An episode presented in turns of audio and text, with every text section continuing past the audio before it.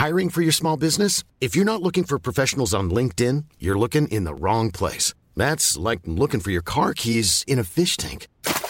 LinkedIn helps you hire professionals you can't find anywhere else, even those who aren't actively searching for a new job but might be open to the perfect role. In a given month, over 70% of LinkedIn users don't even visit other leading job sites. So start looking in the right place. With LinkedIn, you can hire professionals like a professional. Post your free job on linkedin.com slash people today. Heraldo Radio, la H se lee, se comparte, se ve y ahora también se escucha.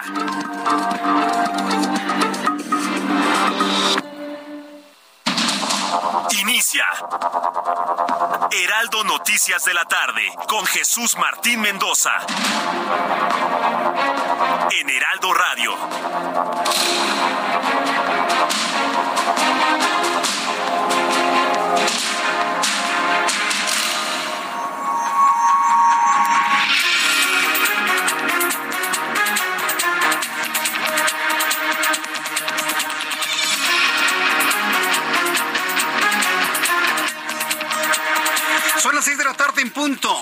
Centro de la República Mexicana. Muy buenas tardes. Iniciamos el Heraldo Radio de este día, hoy, jueves 29 de diciembre del año 2022.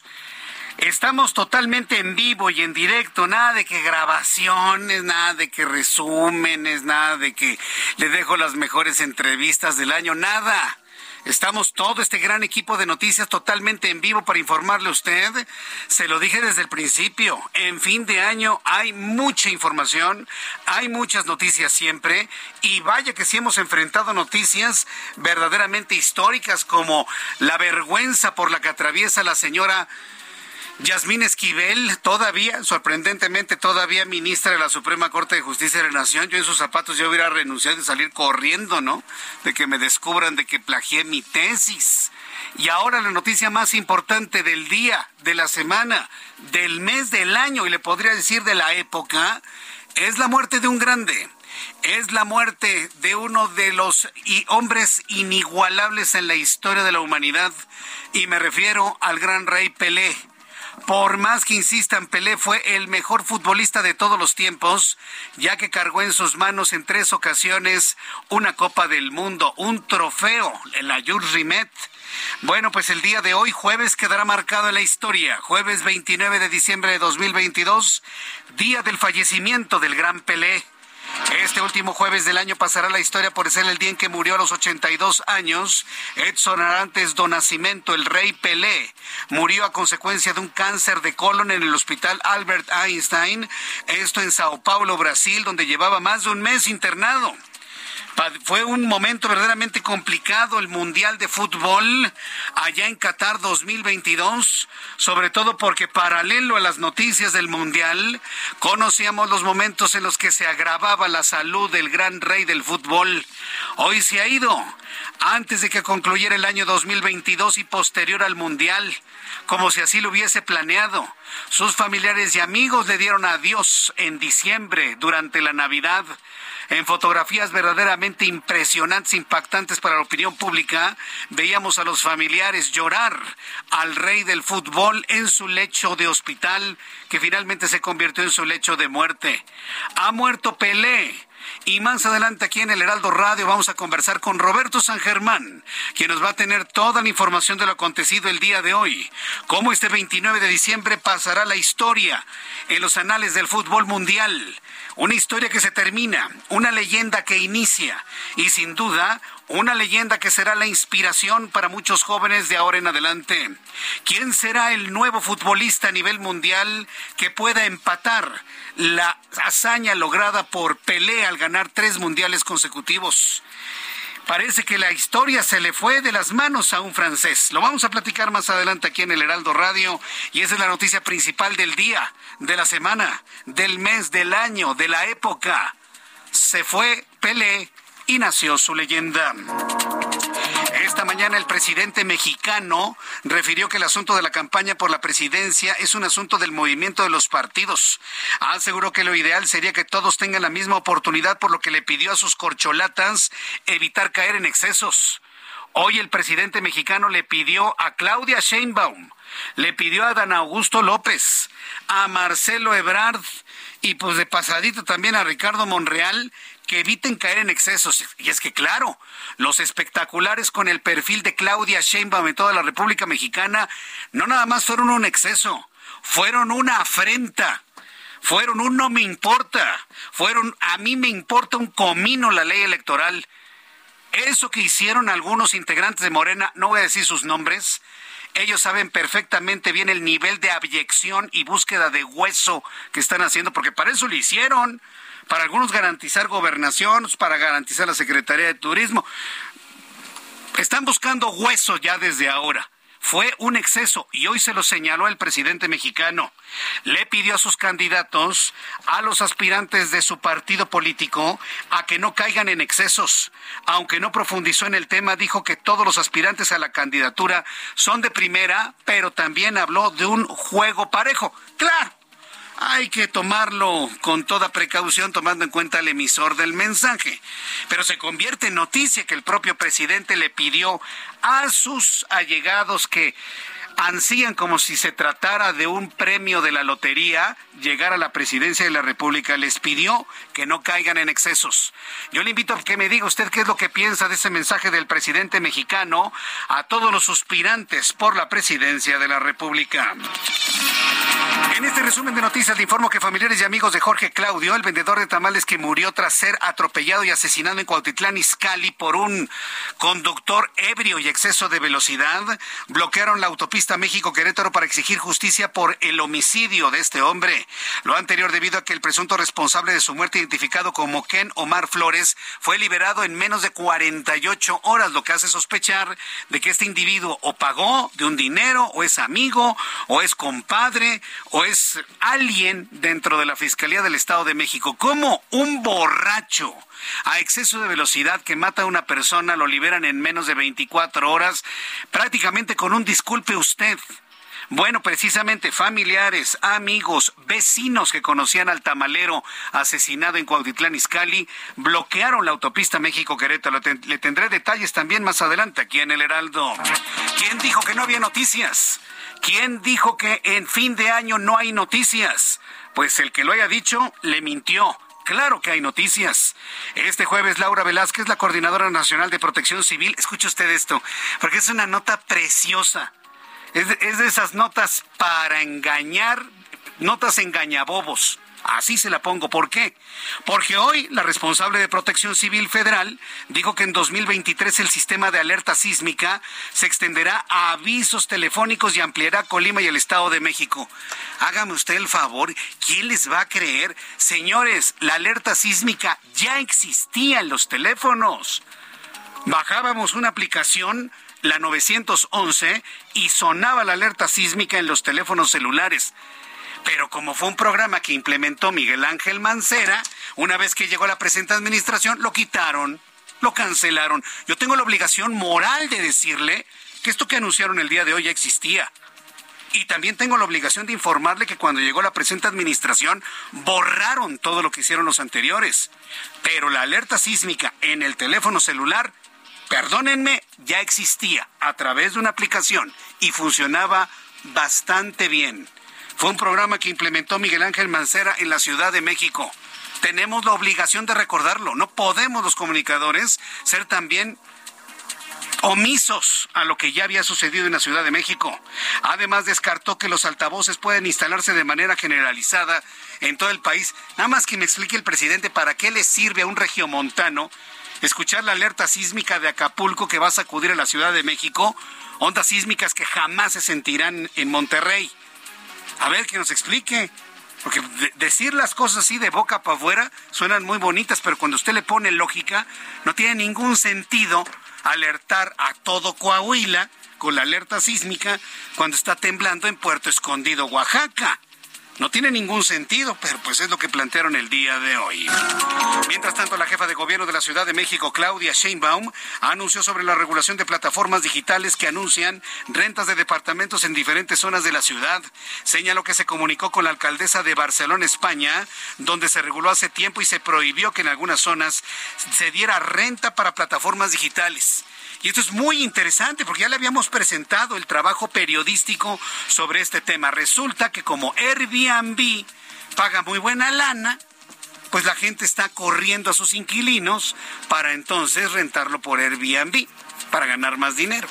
Bueno, pues una medida como la que se implementó en Barcelona para evitar que Airbnb esté rentando departamentos en zonas céntricas de la Ciudad de México se va a implementar en la capital del país. Ahí sí debo reconocerle a Claudia Sheinbaum que muy bien, qué bueno, porque están dejando a mucha gente sin vivienda. El Vaticano dio a conocer que la salud del Papa emérito Benedicto XVI, escucha esta noticia porque también es muy interesante leerla en entre líneas. El Vaticano como institución, como Estado, ha informado que el Papa emérito Benedicto XVI se encuentra estable, pero que su estado sigue siendo delicado un día después de que el propio Papa Francisco aseguró que a los 95 años estaba muy grave el Papa emérito Benedicto XVI. Es decir, el Vaticano como Estado, como institución, le corrigió la plana al Papa Francisco. El Papa inclusive hasta pidió oraciones por Benedicto XVI en su oración, en su aparición de todos los miércoles en la Plaza de San Pedro. Pidió oraciones por él porque estaba muy grave. Prácticamente lo dio por muerto en los siguientes días. Y sale el Vaticano y dice, no, no, no. Está delicado porque está grande, pero está estable.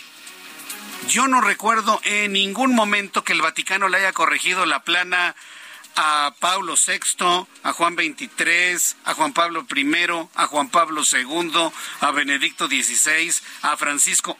Yo no lo recuerdo. Si alguien recuerda un acontecimiento similar a este, pues que me lo comenten, porque esto sería prácticamente histórico que el gobierno del Vaticano le corrige el dicho al Papa en su audiencia pública de los miércoles. También lo platicaremos más adelante.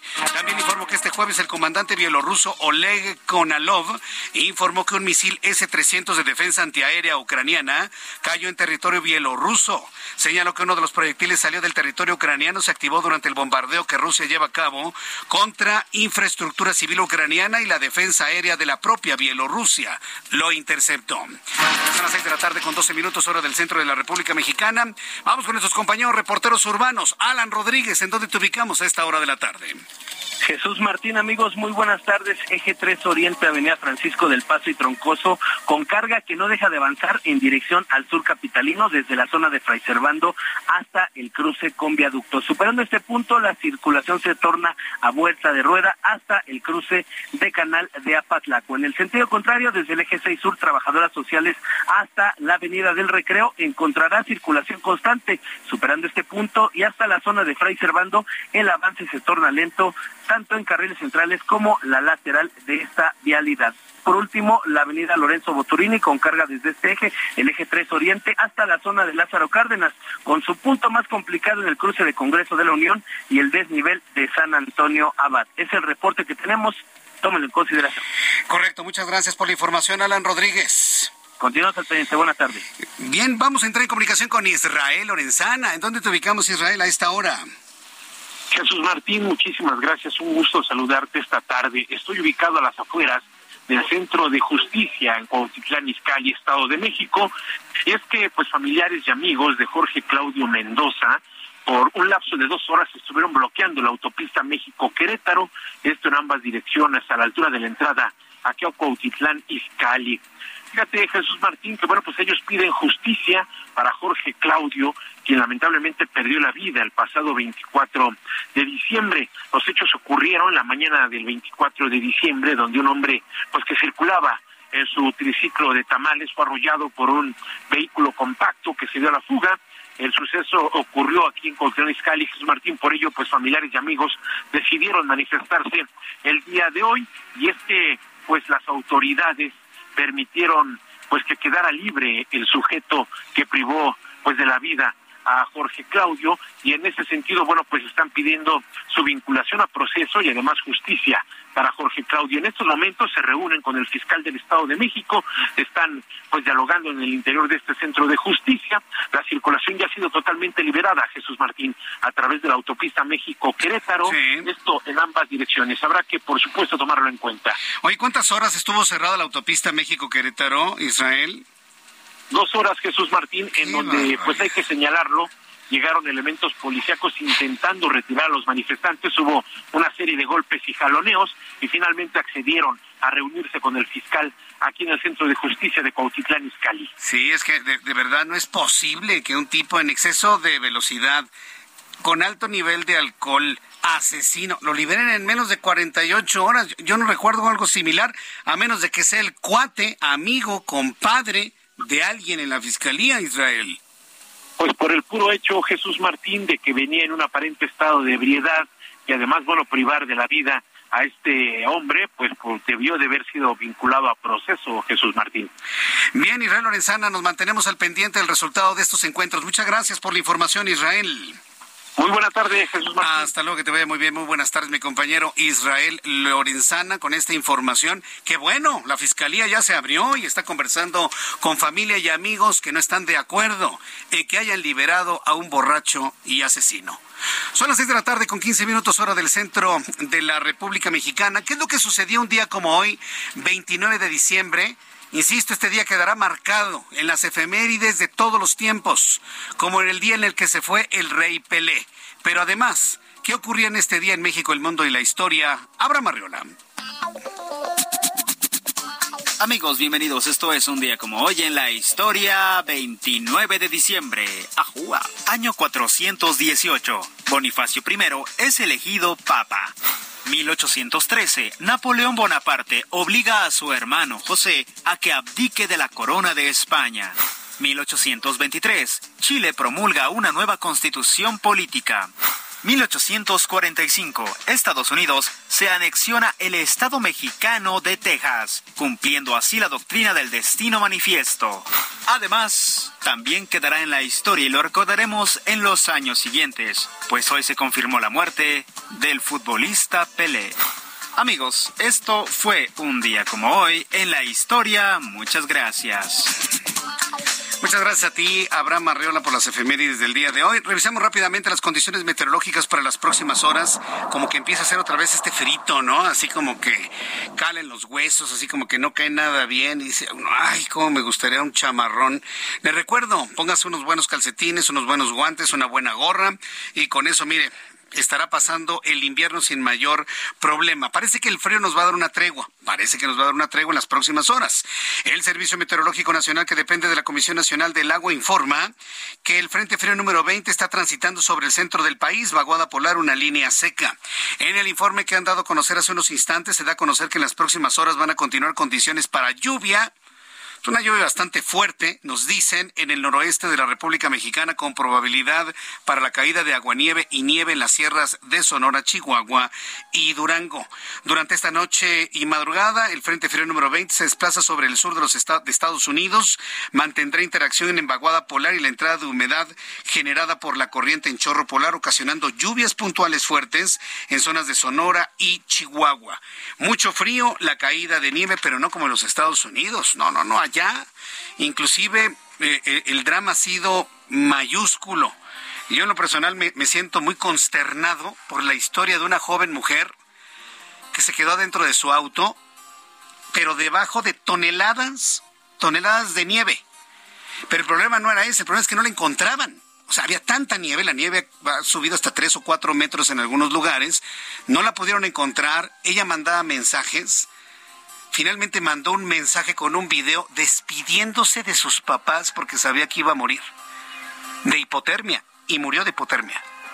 nada más imagínense, ese es un caso de centenares que han ocurrido dramáticos por la intensa nevada allá en los Estados Unidos. el cuadro de nevadas continuará durante los siguientes días, sobre todo en el sur, en, en estados como Texas, por ejemplo, con una gran cantidad de, de hielo. En Chicago, por ejemplo, está prácticamente congelada toda la ciudad y estaremos también atentos de las condiciones meteorológicas en aquella parte del mundo.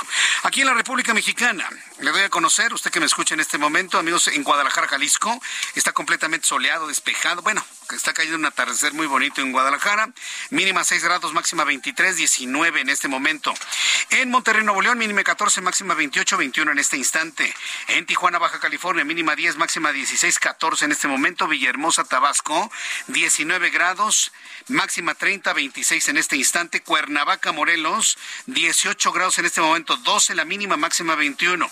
Muchos mexicanos se han ido a la zona de Houston y de Woodlands. Está lloviendo en esa zona, con 20 grados en este momento, mínima 16, máxima 26. Gracias por escucharnos en esta parte de los Estados Unidos. En la ciudad de Oaxaca, mínima 8, máxima 26, 21 en este instante. Y aquí en la capital de la República, el termómetro está en 16 grados, mínima 6. Mucho frío mañana temprano. Y la máxima, 20 grados Celsius. Ya son las 6 de la tarde con 20 minutos hora del centro de la República Mexicana. Todos los medios de comunicación, radio, televisión, prensa, web, redes sociales, no hablamos de otra cosa que la muerte del rey del fútbol Pelé. Edson Adrantes Donacimento y esta fecha quedará finalmente pues ya marcada, marcada como histórica por todos los tiempos. Estimado Roberto San Germán, me da mucho gusto saludarte. ¿Cómo estás? el gusto es mío, mi querido Jesús Martín. Buenas tardes y buenas tardes a la gente que nos sintoniza. Era cosa de tiempo. Ya se esperaba, ya lo habíamos platicado nosotros en los días anteriores, que el cáncer se lo estaba llevando, ya no le hacían las quimios, ya estaban esperando en cualquier momento. Todos sus hijos llegaron al hospital. Albert Einstein ahí en Sao Paulo, en donde estaba internado. Prácticamente despedirse. Exacto, exacto. Entonces, la verdad es que, mira, Pelé hay un antes y un después en el fútbol. Este hombre hizo que el fútbol se conociera en todo el mundo. ¿eh? Además fue el estandarte muchos años de la FIFA. Un tipo que en la cancha de él podemos hablar maravillas. Ya lo que haya hecho afuera, por la cantidad de hijos que tuvo con diferentes mujeres y lo que tú quieras, es otra cuestión. Pero lo que hizo Pelé en la cancha, difícilmente lo va a lograr alguien. Y empecemos por una cosa, y es el dato que hemos platicado tú y yo. Tres copas del mundo.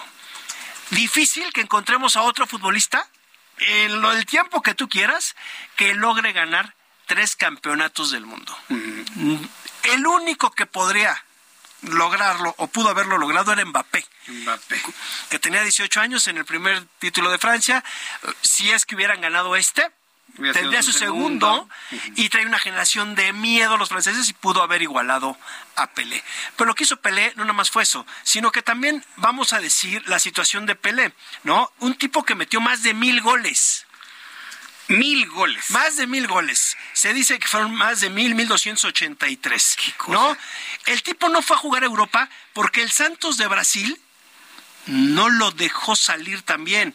Y además con otra cuestión, ¿cuánto, si ahorita traemos a valor presente lo que le costaría a un equipo llevarse a Pelé?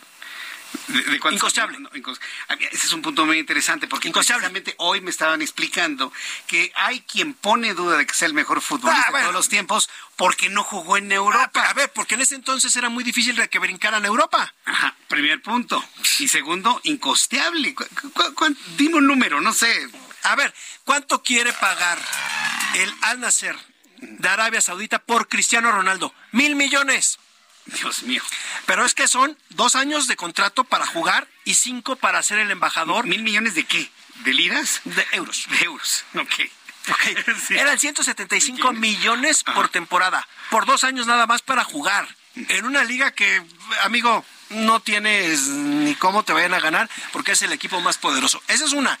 Los siguientes cinco años de ese contrato, el señor iba a ser el embajador por Arabia Saudita para hacer el Mundial 2030-2034. Uno de esos, ¿ok? Y le iban a dar más dinero. era lo que le iban a pagar. Pelé ya traía a cuestas dos mundiales. ¿Ok? Gana el del 70, tres mundiales. ¿qué equipo pudo haber pagado la ficha de Pelé? No sé, no, no tengo idea. Ni el Real Madrid ahorita, que es el que quiere demostrar. Bueno, también se dice que hay una propuesta por llevarse Mbappé por mil millones del Real Madrid. Tendría que pagarle eso al PSG. Cuando le pagaron el PSG se supone que le pagó como 250 millones a Mbappé O sea, por toda su carrera, ¿no? En este tiempo se lo quieren llevar a Europa, no sería- bajaría de dos mil millones. No sé, sería incosteable, amigo. Sí. Es como ponerte ahorita lo que costó Maradona en su época, ahorita los pones con estos precios exorbitantes, ¿cómo los pagas? Es una locura, no, no, no. Bueno, es que es una muy buena explicación. Es que Pelé no jugó en Europa porque era incosteable, porque Porque no había forma, no porque había a ver, el Santos de Brasil no lo dejó salir tampoco, ¿eh? Créeme que hubo momentos como Di Stefano, que es argentino, que jugó luego para la selección española, que salió, ¿no? A jugar a España y fue seleccionado español. Entonces, sí había, pero en cantidades Sí, ya me imagino. Vamos a una cosa, vamos Sí, a los anuncios, sí, Roberto, claro. y regresamos con Roberto San Germán para que nos dé más datos de la muerte del rey Pelé y todo lo que se espera a partir de este momento hacia adelante. Le invito para que me escriba a través de, de YouTube en el canal Jesús Martín MX. Escucha las noticias de la tarde con Jesús Martín Mendoza. Regresamos.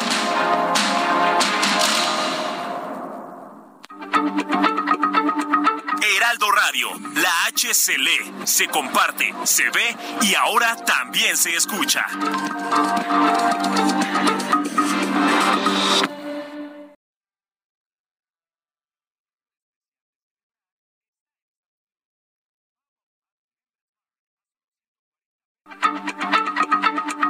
Heraldo Radio, la H se lee, se comparte, se ve y ahora también se escucha.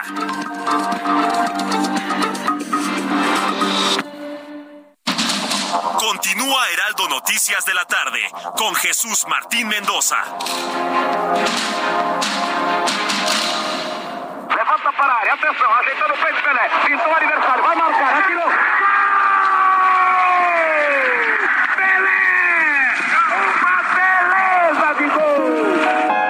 Brasil y el mundo están de luto. Este jueves, a los 82 años, murió Pelé, el rey del fútbol. Después de que se reportó que habría dejado la quimioterapia, Edson Arantes do Nascimento, el tres veces campeón del mundo Pelé, falleció este 29 de diciembre a causa de un cáncer de colon en el hospital Albert Einstein de Sao Paulo, Brasil.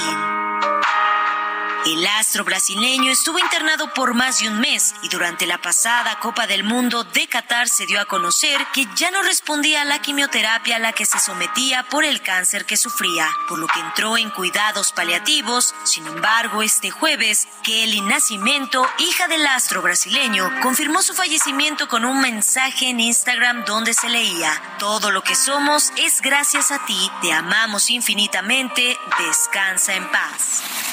El mejor del mundo, el rey Pelé. Edson Arantes nació un 23 de octubre de 1940 en Minas Gerais, Brasil, hijo de Joao Ramos, exfutbolista que vio frustrada su carrera por una lesión en la rodilla y quien derramó lágrimas cuando la selección de fútbol brasileña cayó en el famoso maracanazo contra Uruguay en 1950. Aquel partido fue donde nació la promesa del rey Pelé, que al ver triste a su padre, le aseguró que él iba a ser campeón del mundo y lo cumplió. Mundo, el rey Pelé.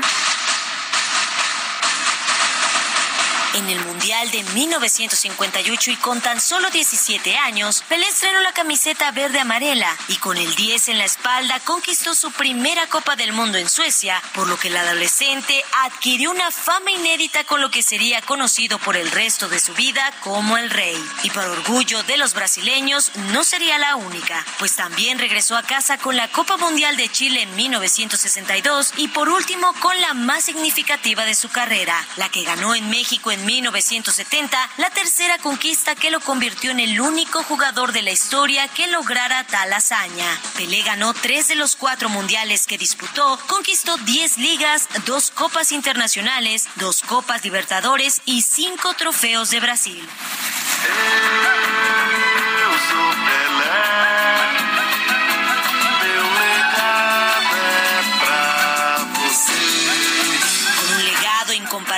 Hoy Pelé le dice adiós al mundo y comienza la leyenda. Descanse en paz el rey del fútbol. Con información de Alina Leal, para Noticias de la Tarde, Giovanna Torres.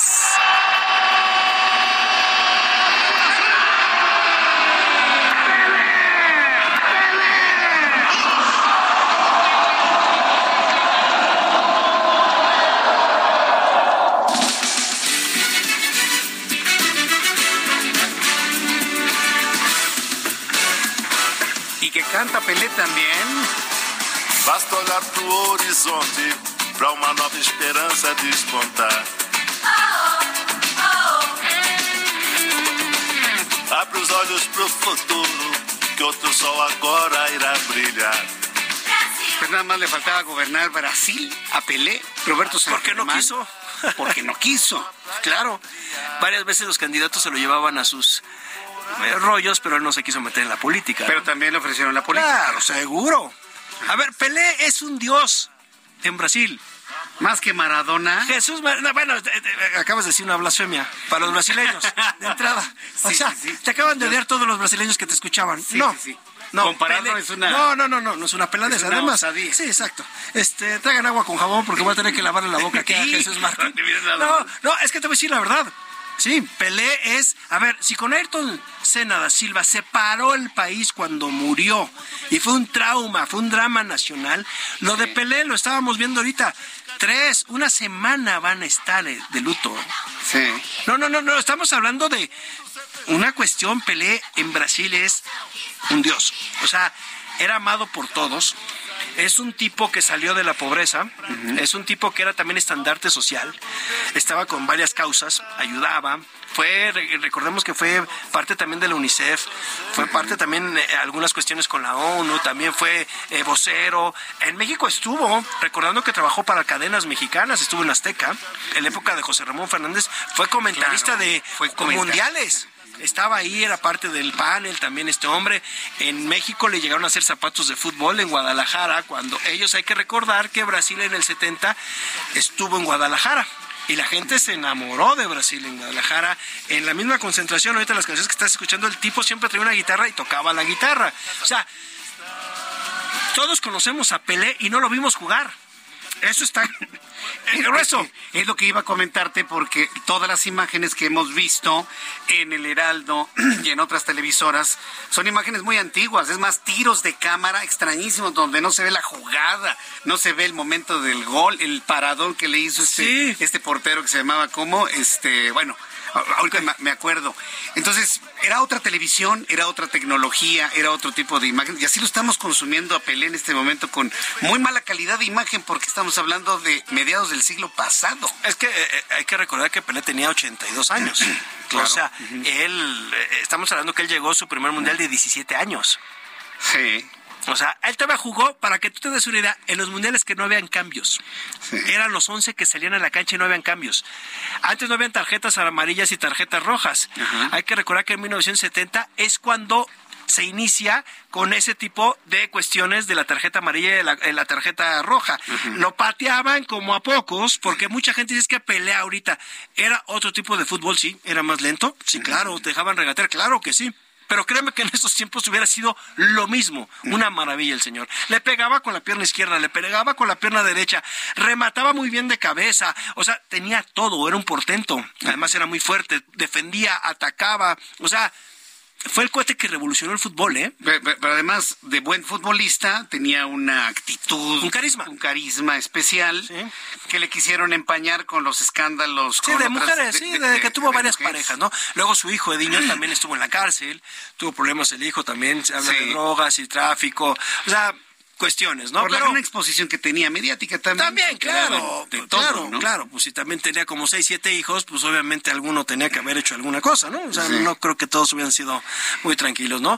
Pero sí, mira, yo creo que hoy, hoy Brasil eh, va a dormir muy triste los que puedan dormir. Si es que duerme Si es que duerme Brasil.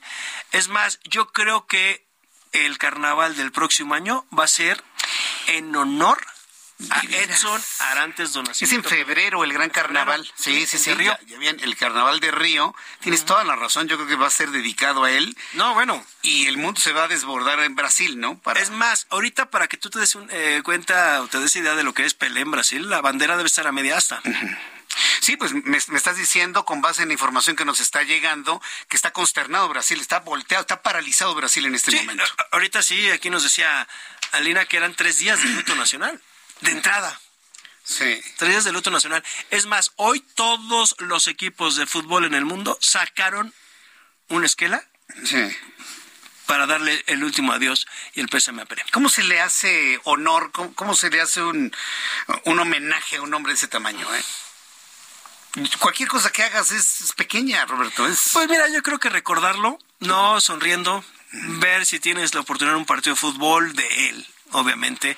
Eh, cuando se despide también en Brasil, cuando se despide en Nueva York, se va al Cosmos. Él, él, él, él es de las primeras generaciones que quisieron norteamericanos para levantar su fútbol. Él juega en el Cosmos de Nueva York, un equipo que revivieron también eh, hace poquito y pues jugó con Giorgio Quinaglia, estuvo también Beckenbauer en esta liga, ¿no? La NAS. Y pues bueno, tuve esa pelea y fue y quiso llevar el fútbol a, todo el mundo. Y tiene una frase bien interesante, Pelé. Él primero vaticinó que para que va a ganar primero África que con CACAF un mundial. África gana primero un mundial antes que con CACAF. Así lo dijo Pelé. no, bueno. Así lo dijo, ¿eh? Y está diciendo alguien que sabía. Sí, claro, alguien que sabía de fútbol. No, y que además, y que además hay que decirlo, ¿no? Dejó el fútbol y él ya no se dedicó al fútbol como tal, ¿eh? No fue ni seleccionador, ni fue director técnico, no, no él se quedó. Yo creo, fíjate, sin temor a equivocarme, y algo va a tener que hacer la FIFA porque no te lo permite. Bueno, no, no lo hicieron con Maradona, pero el número 10 no lo puedes retirar, pero yo creo que el Santos de Brasil lo va a retirar. ya no habrá número 10. Ya no, ese, esa, esa playera yo creo que no la van a volver a dar, pero la FIFA te prohíbe quitar el número, pero a lo mejor dices, yo, ok, ahí está el 10, nadie lo puede ocupar. Eh, ese 10 va a ser para Pelé. es más, el Santos ya tenía preparado eh, un homenaje para Pelé póstumo. ya llevaban días ahí en, el estadio de Santos, ¿no? Estadio Edson Arantes de la selección. ¿En la selección de Brasil quién usa el número 10 en, este mundial? ¿Quién, lo usó? Eh, este fue Neymar. Ah, Neymar. Neymar, Ronaldinho también lo utilizó, ¿no? Rivaldo lo utilizó. Zico lo utilizó también. O sea, ya, está recordando hacia el pasado, sí, Claro, claro, sí, sí, claro. Y fueron grandes jugadores. Y portar el número 10 era un problema, porque el 10 era el número de Pelé era con el que jugaba en la selección. No quiero ser blasfemo, porque luego me hace que, soy un blasfemo. ¿Por qué Maradona usaba el 10? ¿Por coincidencia? Ah, no, no, no, porque también se supone que el 10 era el, digamos, el que tenía la chispa, el que tenía la magia, el ah. armador. Era, se supone, el jugador que era el que tenía toda la, la suerte los números. No, no, claro que no. El 10 era era tu mariscal, era el, importante, era, era el que a todo mundo lo tenía que cubrir porque él era el que repartía, ¿no? Ah, Exacto, sí, sí, sí. Sí, no, es que ahora ya, me tengo que cuidar de cometer una blasfemia. en Sudamérica dicen el enganche, el famoso jugador, el del regate, el, que hacía la jugada importante, ¿no? Era tu 10. y el 10 era así como, tener el número 10 en un equipo de fútbol era así como, wow, era ponerte en la casaca con el 10, eras el mejor del equipo. ¿Qué sigue después de esta noticia tremenda para, bueno, para Brasil, para el fútbol? ¿Para el mundo? Para el mundo. Eh, buscar un nuevo ídolo. Va, iba a ser muy difícil que alguien llene los botines de él. Vamos a pensar que nadie los va a llenar, pero digamos, ¿quién se le puede acercar en este momento? Híjole, Messi no va a llegar a ganar dos mundiales más. Ni de broma. no, no, pues ya se fue, según esto, ¿no? Se supone no va a llegar, no llegaría para ganar su tercero. Mbappé te digo que sería el único y esperar algún otro chamaco que venga, algún otro brasileño, eh, eh, sobre todo esa magia, esa chispa que tenía, ¿no? Va a ser, va a ser muy complejo encontrar a alguien en el mundo como él. Y, yo creo que uno lo conocemos. No, y que además unifique, porque te voy a decir una cosa, en Sudamérica lo querían. Él, tenía una rivalidad con Maradona, luego fue el programa de Maradona, ahí estuvieron, cantaron y todo este rollo. Maradona siempre lo quiso hacer menos. Y Pelé nunca entró en esa discusión. Y creo que no tenía ni por qué entrar a la discusión, porque pues, en el momento que Maradona le quisiera decir algo, él podía poner tres trofeitos así chiquitos, ¿no? Sí. De mundiales y decirte, mátamelos, ¿no? O sea, lo que tú me quieras decir, no lo que quieras. Dime lo que quieras. no tienes nada que Mis mil goles. Mis, tres trofeos. Es más, yo te puedo decir, eh, Ronaldinho es el único que tiene todos los trofeos que hay en el mundo, porque Messi no tiene el de la Copa Libertadores, ¿eh? Y ah, Ronaldinho sí. Ah, mira, qué interesante dato. Y fíjate que Ronaldinho, su ídolo era Pelé, y Ronaldinho era el ídolo de Messi. Mira nada más. Qué buenos pero así no hay uno que se le iguale a Pelé. No, no, no, porque además en Brasil es, te digo que es un dios para ellos, en Brasil es una deidad, o sea, si era Pelé, o sea, era el tipo que no, no, no, y no creo que, es más, es que llevar esos botines, mi querido amigo, está súper complicado. Yo no me los quisiera poner, ¿eh? No, pues no. Pues mi querido Roberto, le hemos dedicado un buen tiempo al Rey Pelé, pues la noticia lo vale, finalmente es la noticia más importante del día, de la semana, del mes, del año, de la época. ¿De aquí? De la generación. Hasta el, primero de enero van a estar hablando de Pelé. Sí, estoy completamente... Y después, por supuesto. Claro. Y ahora que me dijiste lo del Festival del Carnaval de Río Estoy seguro que también. y la Copa Libertadores a lo mejor le van a poner el, trofeo este año Pelé, y van a hacer un torneo de Pelé, y van a hacer en, todos en todos los en lugares. el Mundial, Canadá, Estados Unidos, México. un homenaje. Un homenaje a Pelé. Sí, claro. Sí, lo vamos a tener muchos años como si estuviera más que vivo. Exactamente. Gracias, Roberto. gracias a ti, mi querido Jesús Martín. Roberto San Germán con toda la información sobre el fallecimiento de Pelé y todo lo que conlleva, todo el contexto, todo lo que hay atrás, delante y más adelante de la muerte del gran rey Pelé. Son las 6 con 44, las 6 de la tarde con 44 minutos hora del centro de la República Mexicana. Vamos a revisar otras informaciones también. Eh, entro en contacto con Misael Zavala, es reportero del Heraldo Media Group en donde nos informa que el plan B podría volver a sufrir cambios en el Senado otra vez. Adelante, Misael, gusto en saludarte. ¿Cómo estás? Jesús Martín, buenas tardes, buenas tardes al auditorio. Efectivamente, pues esta reforma electoral del presidente Andrés Manuel López Obrador sigue dando de qué hablar y es que hoy el presidente de la Junta de la Mesa Directiva del Senado, el senador Alejandro Armenta Mier, dijo que este plan B del gobierno del presidente Andrés Manuel López Obrador podría pues volver a sufrir cambios en la Cámara Alta. En una conferencia de prensa, el legislador por Morena aclaró que se tienen dos opciones. Una es allanarse a las modificaciones que se plantea por la Cámara de Diputados y es que eh, Jesús Martín, pues cabe recordar que la Cámara de Diputados le modificó y le enmendó la plana al Senado de la República debido a que le quitó esta situación que beneficiaba a los partidos políticos satélites del gobierno federal o mejor conocidos como la chiquillada. O también hay otro eh, pues otra ruta que podría seguir el Senado de la República y es volver a modificar con el respaldo a los mini partidos políticos, es decir, volver a modificar esta minuta que envió la Cámara de Diputados a, eh, hace unos días. Y esto pues estaría revisando a principios de febrero fue lo que dijo el senador eh, eh, Alejandro Almenta. También destacó que pues los tribunales y los órganos judiciales tienen la tarea de dirimir las diferencias y el poder legislativo es respetuoso de esas instancias. Esto después de que se le cuestionó de que posiblemente esta reforma electoral del presidente López Obrador, mejor conocido como el Plan B, pues podría llegar a la Suprema Corte de Justicia de la Nación debido a que la oposición pues ya ha anunciado que va a impugnar y también acudir a eh, instancias judiciales para que no pase esta reforma. Pues Jesús Martín, esta reforma va a seguir eh, dando de qué hablar en los próximos días y ya veremos en febrero cuando inicie el periodo ordinario de sesiones si hay una modificación sustancial a esta minuta que envió la Cámara de Diputados. De ser así, tendría que regresar a San Lázaro para que también los legisladores federales tengan que revisar la. Qué barbaridad. Pues es un cuento de nunca acabar. Muchas gracias por la información, Misael. Gracias, Martín. Buenas tardes. Gracias, que te vea muy bien, mi compañero Misael Zavala. Pues claro, todos los señalamientos que se hablan de inconstitucionalidad de lo que contiene el plan B, que pues ahorca completamente al Instituto Nacional Electoral, pues claro que lo están calculando para poderle dar la vuelta lo más posible. Mientras tanto, vamos a entrar en comunicación con Iván Saldaña, reportero del Heraldo Media Group, con información de lo que comentó hoy el presidente de México en torno a Rosa Isela Rodríguez, secretaria de Seguridad Ciudadana a nivel federal. Le reconoció su trabajo y ella se mostraba bastante contenta. Adelante, Iván, gusto en saludarte.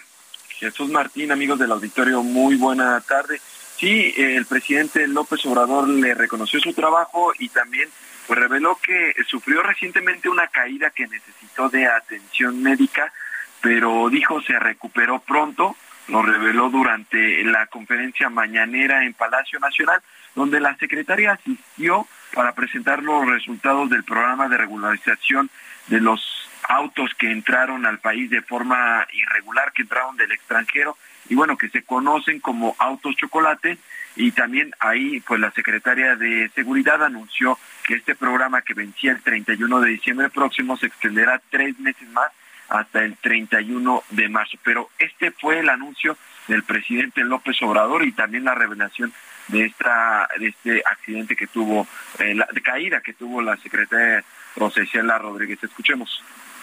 Va a informar Rosa Isela Rodríguez, secretaria de Seguridad y Protección Ciudadana, que nos da mucho gusto que se está reincorporando después de que tuvo un accidente, dirían en algunos lugares, una caída. Es que ella es joven, pero ya la gente mayor, pues debemos de tener cuidado. Y ya en escaleras y en el baño hay que tener barandales, porque es riesgoso ya las caídas a determinada edad. Pero Rosicela está muy joven y se recuperó pronto. Jesús Martín, el pasado lunes el mandatario federal informó que Rosa Isela Rodríguez interrumpió sus labores por un tema médico, pero no especificó el motivo. Sin embargo, pues adelantó que este jueves participaría en la mañanera para dar un anuncio sobre el programa de regularización de los llamados autos chocolate y después, esa misma tarde del lunes, la secretaria de Seguridad pues eh, subió, tuiteó eh, una fotografía en donde aparece con su equipo de trabajo en la que dice pues que retomó sus actividades del país. Es decir, pues aparentemente no fue nada grave. Jesús Martín, auditorio. Muchas gracias por la información. Buenas tardes. Gracias, Iván Saldaña, nuestro compañero reportero. Son las 6.49, pues está acercando el año de Hidalgo. ¿Sabe por qué le dicen año de Hidalgo, el último año de todos los gobiernos? Porque chin chin el que deje algo, eso es lo que significa. Año de Hidalgo, chin chin. Póngale usted calificativo que quiere, el que deje, el que deje algo. Y ya se prepara, parece, el presidente de México para no dejar nada Raimundo Sánchez Patlán, qué gusto me da saludarte, analista político, subdirector editorial del Heraldo de México. Bienvenido. Jesús Martín, un gusto estar aquí contigo. Qué gusto tenerte aquí, Ray. ¿Cómo estás viendo las cosas? Esta eh? tarde fría, pero caliente en información.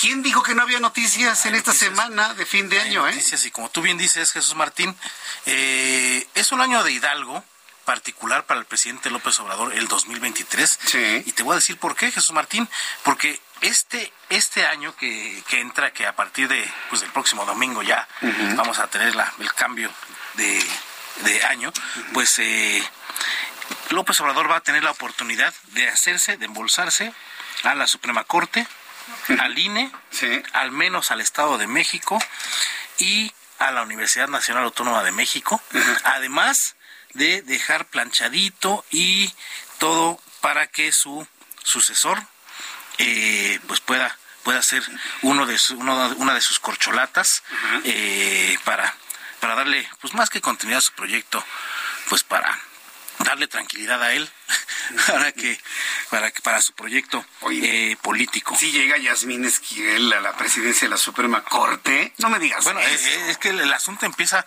de hecho, el próximo lunes, que es cuando se elige al presidente de la Corte. Eh, recordemos que el presidente López Obrador ya metió las manos ahí. ¿Por qué? Pues en una conferencia hace unos días, eh, pues él elogió a esta ministra de la Suprema Corte y mientras tanto pues acusó que la derecha, que los conservadores, al que quieren es al que él llama el ministro más rico, que vamos a ver, no sé a quién se refiera, porque yo no, no estoy vigilando los patrimonios de los, de los, ministros. pero bueno, le dio un gran espaldarazo a la ministra Esquivel eh, y pues todo todo indica que después de quedarse eh, ella en la presidencia de, de, la Suprema Corte de Justicia pues López Obrador pues casi tendría segura pues la, la concreción de todas estas estas iniciativas que han, han sido o van a ser impugnadas ante, ante la Corte. Y bueno, se, se prevé que, que las desechen, pero bueno, no es todo, el 9 de enero viene viene la cumbre de líderes de los de las Américas. El presidente Joe Biden eh, aterriza en México. López Obrador le está pidiendo Jesús Martín que aterrice en el aeropuerto el Felipe Ángeles, en Santa Lucía, como se le conoce. ¿Para qué es esto? Pues quiere una especie de patente de corso, una especie de certificación moral a su obra, que ni siquiera él mismo usa, Jesús Martín. Entonces quiere al Air Force One. Imagínate el, el impacto de tener el Air Force One en el aeropuerto de Santa Lucía. Servicio secreto A la fecha, hasta estos, hasta este momento, ni la embajada, ni mucho menos la Casa Blanca han dicho si sí o si no. Vamos a ver qué decide al final el presidente Joe Biden, porque eh, pues va a ser una, una especie de certificación si lo logra el presidente López Obrador para su, para su aeropuerto. Para febrero, Jesús Martín eh, inicia el periodo ordinario de sesiones en el Congreso de la Unión y el Senado tiene pendientes eh, pues la aprobación de estas modificaciones a las leyes electorales para poder eh, pues concretar este plan de López Obrador de, de pues de transformar al INE a su imagen y semejanza, aunque hay que decirlo, no va a ser la última oportunidad que tenga porque pues también viene el relevo en marzo de los cuatro, de cuatro consejeros, entre ellos los dos más incómodos para este régimen, que son el presidente del INE, Lorenzo Córdoba, y el consejero Ciro Murayama. Entonces ahí, pues el presidente va a tener la oportunidad de empujar, pues a, pues a personajes que sean afines afines a su... Enrique Galván Ochoa, ¿cómo lo ves? Bueno, que anda subiendo fotos de su familia ahí en la nieve. Yo, yo, yo me vive en uno de los fraccionamientos más ricos, pero independientemente de eso no tiene la calidad moral para ser consejero. bueno, tiene la oportunidad López Obrador de empujar a sus a los consejeros que, que le sean afines. Esto pues a raíz de que el 4 de abril los estos cuatro consejeros eh, pues ya terminan su periodo y van a, a tener que designar a cuatro nuevos que van a definir en mucho la elección presidencial de 2024. Eh, luego, el 4 de junio, Jesús Martín, eh, ah, perdón, Se, se, van a realizar las elecciones y pues la carne del asador de Morena se está enfocando al Estado de México, que pues no es cosa mejor, no, porque es la entidad que tiene una lista nominal de 12 millones 534 mil 113 personas, es la mayor del país, Jesús Martín, con lo que pues le aseguraría pues buena cantidad de votos para 2024. oye, Rey, platiquemos sobre Coahuila y Estado de México en el próximo jueves, ¿no? Okay. un chancecito para que nos digas cómo lo ves, porque hay quien dice que no la gana Morena ninguna de los dos, yo tengo mis dudas. Hay que esperar, hay que, hay que ver porque eh, pues son los propósitos del, presidente y de Morena, pero ya sabes lo que pasa con todos los propósitos de, Año Nuevo, ¿no? Raimundo, muchas gracias. Gracias. Gracias, buenas tardes. Escucha las noticias de la tarde con Jesús Martín Mendoza. Regresamos.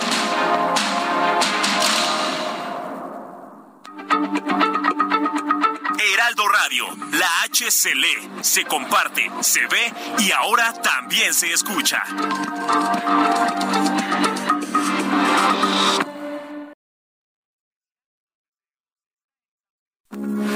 Heraldo Radio, con la H que sí suena y ahora también se escucha.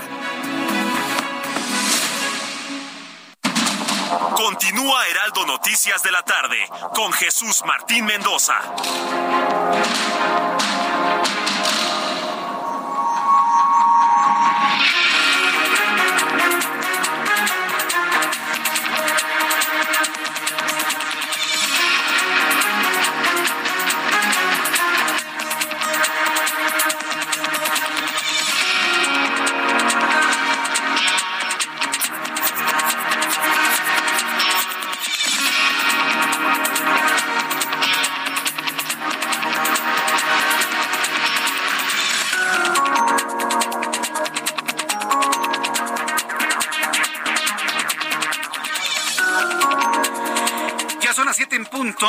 19 horas en punto hora del centro de la República Mexicana, le presento un resumen con las noticias más importantes en el Heraldo Radio. Ayer en un comunicado, la Facultad de Estudios Superiores Aragón, la FES Aragón, emitió un comunicado en donde citó a la señora, sí, dije señora, Yasmín Esquivel, y a su directora de tesis y a sus sinodales de examen profesional a que se presentaran hoy antes del mediodía en la FES Aragón para poder explicar por qué su tesis es igualita a la de un egresado de Ciudad Universitaria un dos, dos años, un año anterior, sí, un año anterior. Pues ¿qué cree? Que la señora no se presentó. La señora Esquivel no se presentó a su facultad ante el llamado de la UNAM la no presencia es un mensaje, el no decir nada es un mensaje, el que calla otorga. Imagínense lo que significa que una egresada de la UNAM no responda a un llamado de su universidad. Nada más imagínense lo que eso significa. No tiene calidad moral ni para ser ministra ni para ser presidenta de la Suprema Corte de Justicia de la Nación. No se presentó, simple y sencillamente ignoró el llamado.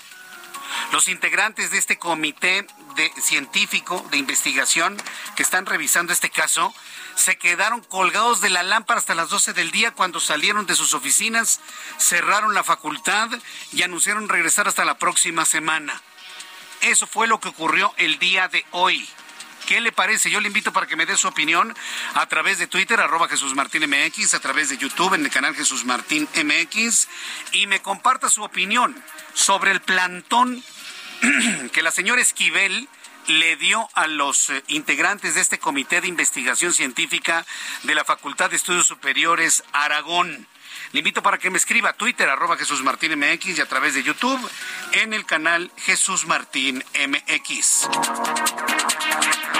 En este resumen de noticias, ya le adelanté hace unos instantes también, le informo que Alejandro Armenta Mier, presidente de la mesa directiva del Senado de la República, dijo que el plan B de la reforma electoral propuesta por el gobierno federal podría volver a sufrir cambios en la Cámara Alta. Otra vez cambios. Ah, claro que se tienen dos opciones. Una es allanarse a las modificaciones que se plantean por la Cámara de Diputados y la segunda es insistir en la versión que el Senado envió a la, a la colegisladora, es decir, volverla a modificar con el respaldo de los partidos políticos pequeños, señaló el propio eh, presidente de la mesa directiva del Senado de la República, Alejandro Mier.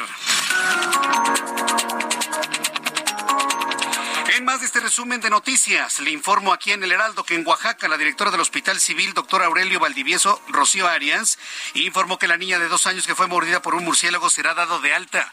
Que es impresionante, mire, fueron tres hermanitos mordidos, uno de ocho que murió, uno de siete que se encuentra todavía grave. Y una niña de dos años que no presenta ningún síntoma.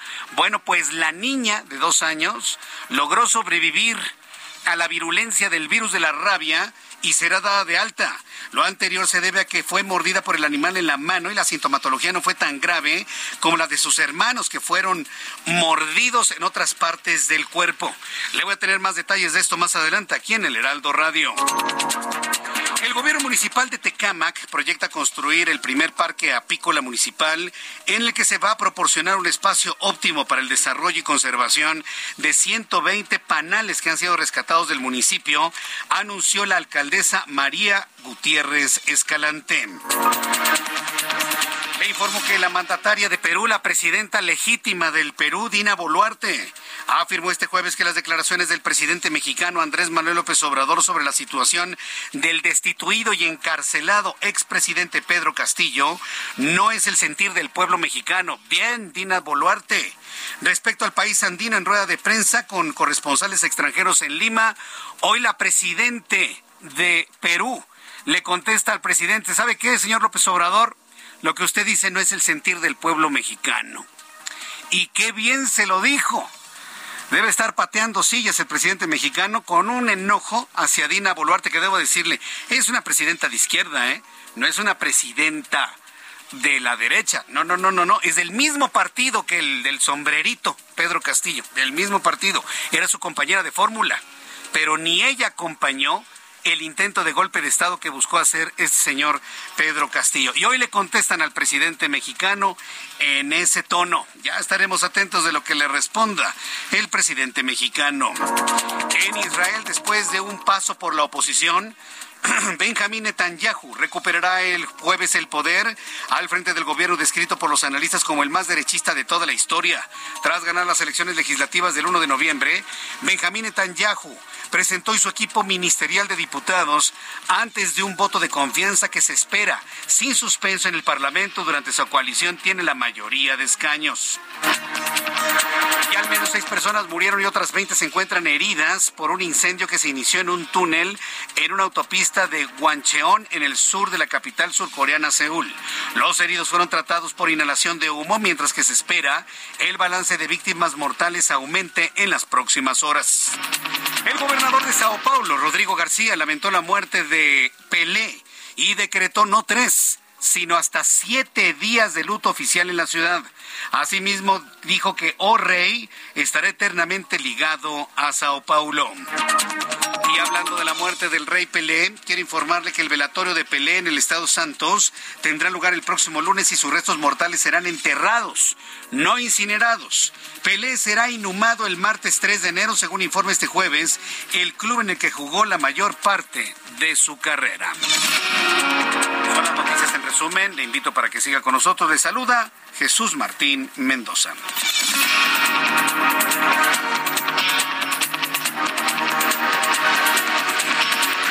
Las siete con siete, las siete con siete, hora del centro de la República Mexicana. Continuamos con la información en el Heraldo Radio. Muchas gracias por sus llamadas, por sus comentarios, sí, sus comentarios a través de Twitter, arroba Jesús Martín MX, a través de YouTube, en el canal Jesús Martín MX.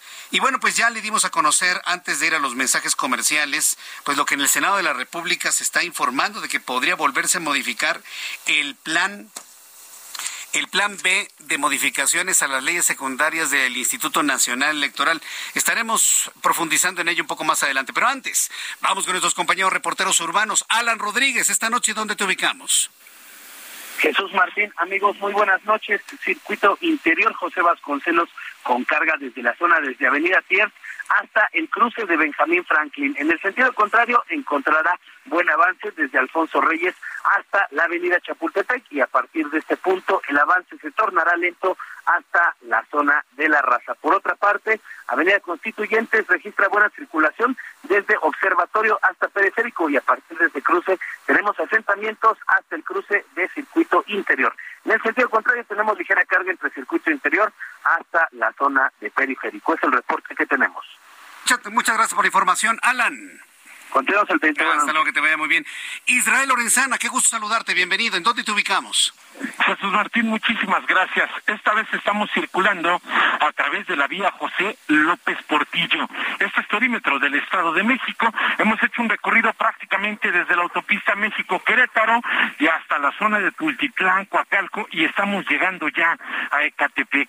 En términos generales, Jesús Martín, poca afluencia vehicular, lo que sí, bueno, pues asentamientos considerables, nada para pensar en abandonar esta importante vía. Hay que manejar con mucho cuidado solamente respetar los límites de velocidad, esto en el tramo que comprende Boulevard Tultitlán y hasta la zona de Boulevard Coacalco, Jesús Martín.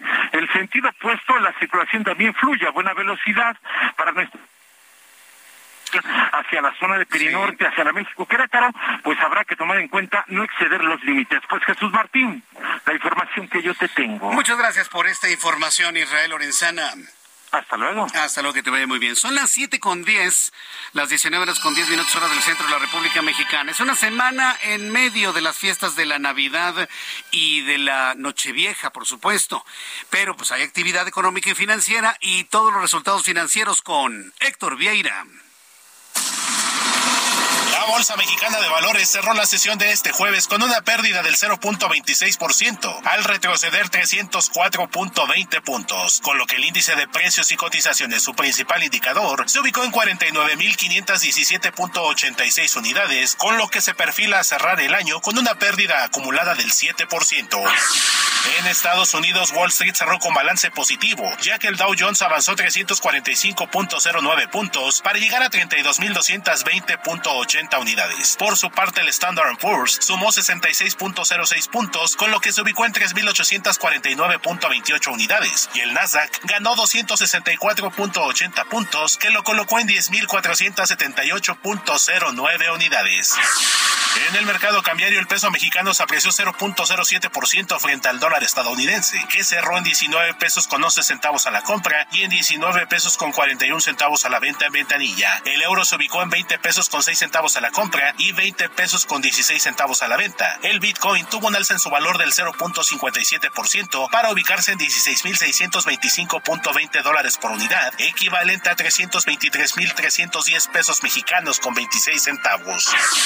El Instituto Nacional de Estadística y Geografía informó que en noviembre la población ocupada creció 0.76%, lo que equivale a 444.035 nuevos empleos, con lo que el número de personas ocupadas ascendió a 58 millones 2.861.990, 2.4 millones más que en el mismo periodo de 2021. La Secretaría de Hacienda y Crédito Público publicó en el Diario Oficial de la Federación la actualización de tarifas sobre el impuesto especial sobre producción y servicios, en la que destaca un incremento del 7.79% en los precios de gasolinas, refrescos y tabacos, que entrará en vigor el próximo 1 de enero de 2023.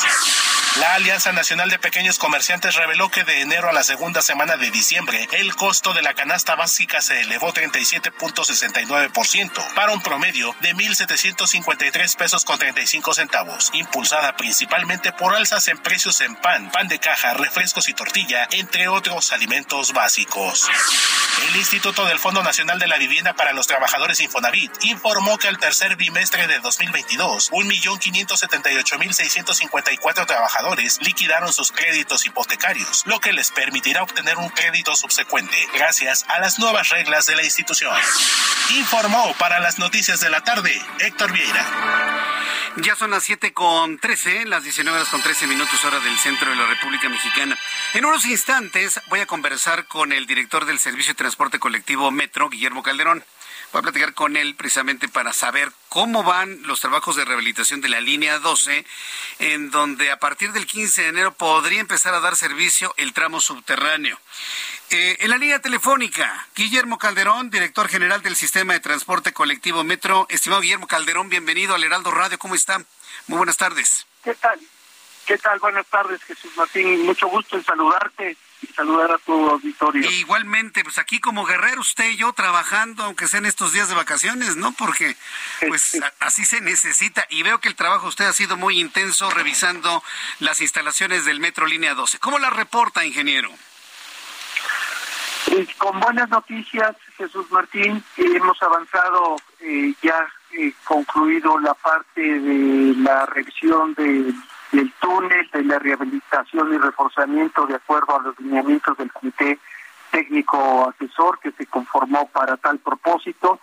Y eh, he iniciado ya lo que son las eh, pruebas, las pruebas preoperativas para revisar que la vía está esté en excelente condición, que no haya ninguna interferencia, que los registros estén funcionando bien, los sistemas de bombeo, cárcamos, todo lo que hicimos, todo lo que se rehabilitó y reforzó en estos meses, esté operando adecuadamente, eh, revisando también el alineamiento de la señalización, la catenaria y también los trenes. Los trenes eh, también que estén a tono. Eso es lo que estamos haciendo en los próximos eh, 15 días, eh, Martín, para eh, estar listos y entrar en operación en este tramo, que es un tramo de 11.8 kilómetros y con nueve estaciones en la parte occidental de Miscuaca, Tlalisco.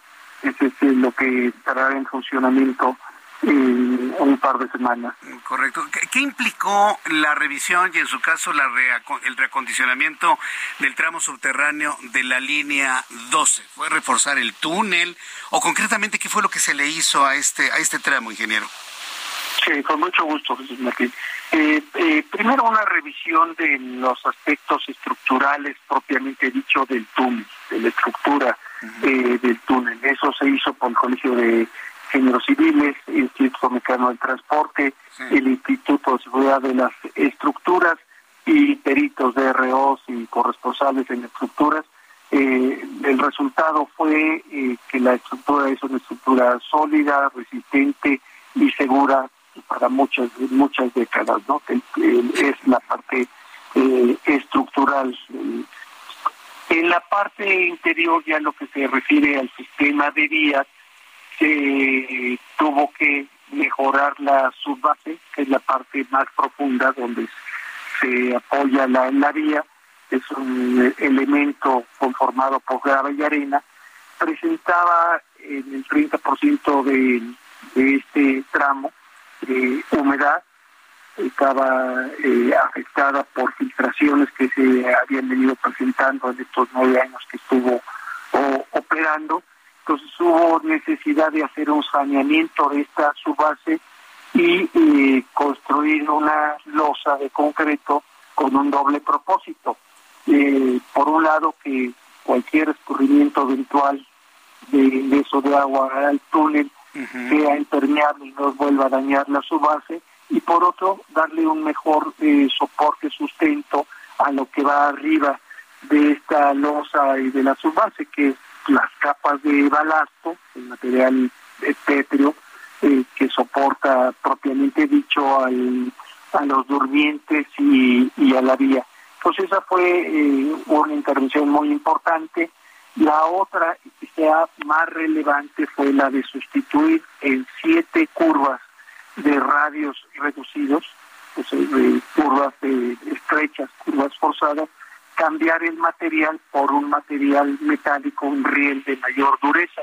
Esto con el propósito de evitar el mantenimiento y desgaste que se venía eh, presentando en, esos tramos. Eso fue, eh, ahí se cambiaron 9.000 metros de riel por este riel de mayor dureza, se cambiaron 15.000 durmientes por durmientes de mayor dureza y, se sustituyó 21.000 toneladas de balasto por un balasto también de, de, mayor dureza. Y para garantizar esta correcta operación, también se revisó toda la, la red de drenaje, se reposaron 10 cárcamos con nuevos sistemas de bombeo y se eh, eh, construyeron cinco cárcamos adicionales en unas depresiones, en unos vados donde había acumulación de agua en exceso. Igualmente, 200 filtraciones fueron eh, selladas o canalizadas para que ya no afectaran ni los ni los elementos metálicos ni la parte de balasto o su base. Eso fue lo que lo, lo que se hizo se hizo con una supervisión muy estricta de Jesús pues qué bueno que sí, se hizo todo esto. Suena muy bien, suena muy completo, suena que prácticamente quedó renovada todo este tramo. Eh, para, para el poco tiempo que, por los pocos años que llevaba funcionando la línea 12, un mantenimiento de este tamaño, de este calado, ¿es normal para ese tiempo o se tuvo que reajustar y renovar los materiales ya existentes, ingeniero? Se tuvieron que hacer estas sustituciones de esas curvas. Eh, se habían hecho eh, algunos cambios de curvas de radios estrechos que se mm. ha sido un problema de desgaste de rieles y ruedas en la parte superior en años eh, anteriores, pero eh, el túnel nunca se había intervenido. Entonces era necesario hacer esto con un propósito de no nada más evitar el deterioro, sino evitar también costos de mantenimiento excesivos y eh, brindar una operación mucho más eh, continua, mucho más confortable a los usuarios. Qué bueno. Pues entonces, ¿es entonces seguro que abra la línea para el 15 de enero, ingeniero? Ese es nuestro objetivo. Y todo va funcionando muy bien, todos los, los sistemas de señalización, eh, comunicaciones, eh, sistemas de, de los trenes están funcionando en estos primeros días de pruebas están funcionando adecuadamente. Bien, pues yo quiero agradecerle mucho que le haya presentado al público todo el trabajo que han estado haciendo. Son esos trabajos que no se ven porque son subterráneos, pero que por eso vale la pena comentarlos en un programa de noticias como este para que se conozca el intenso trabajo que ha hecho usted como director del sistema de transporte colectivo Metro. Don Guillermo Calderón, muchas gracias por estar con nosotros el día de hoy.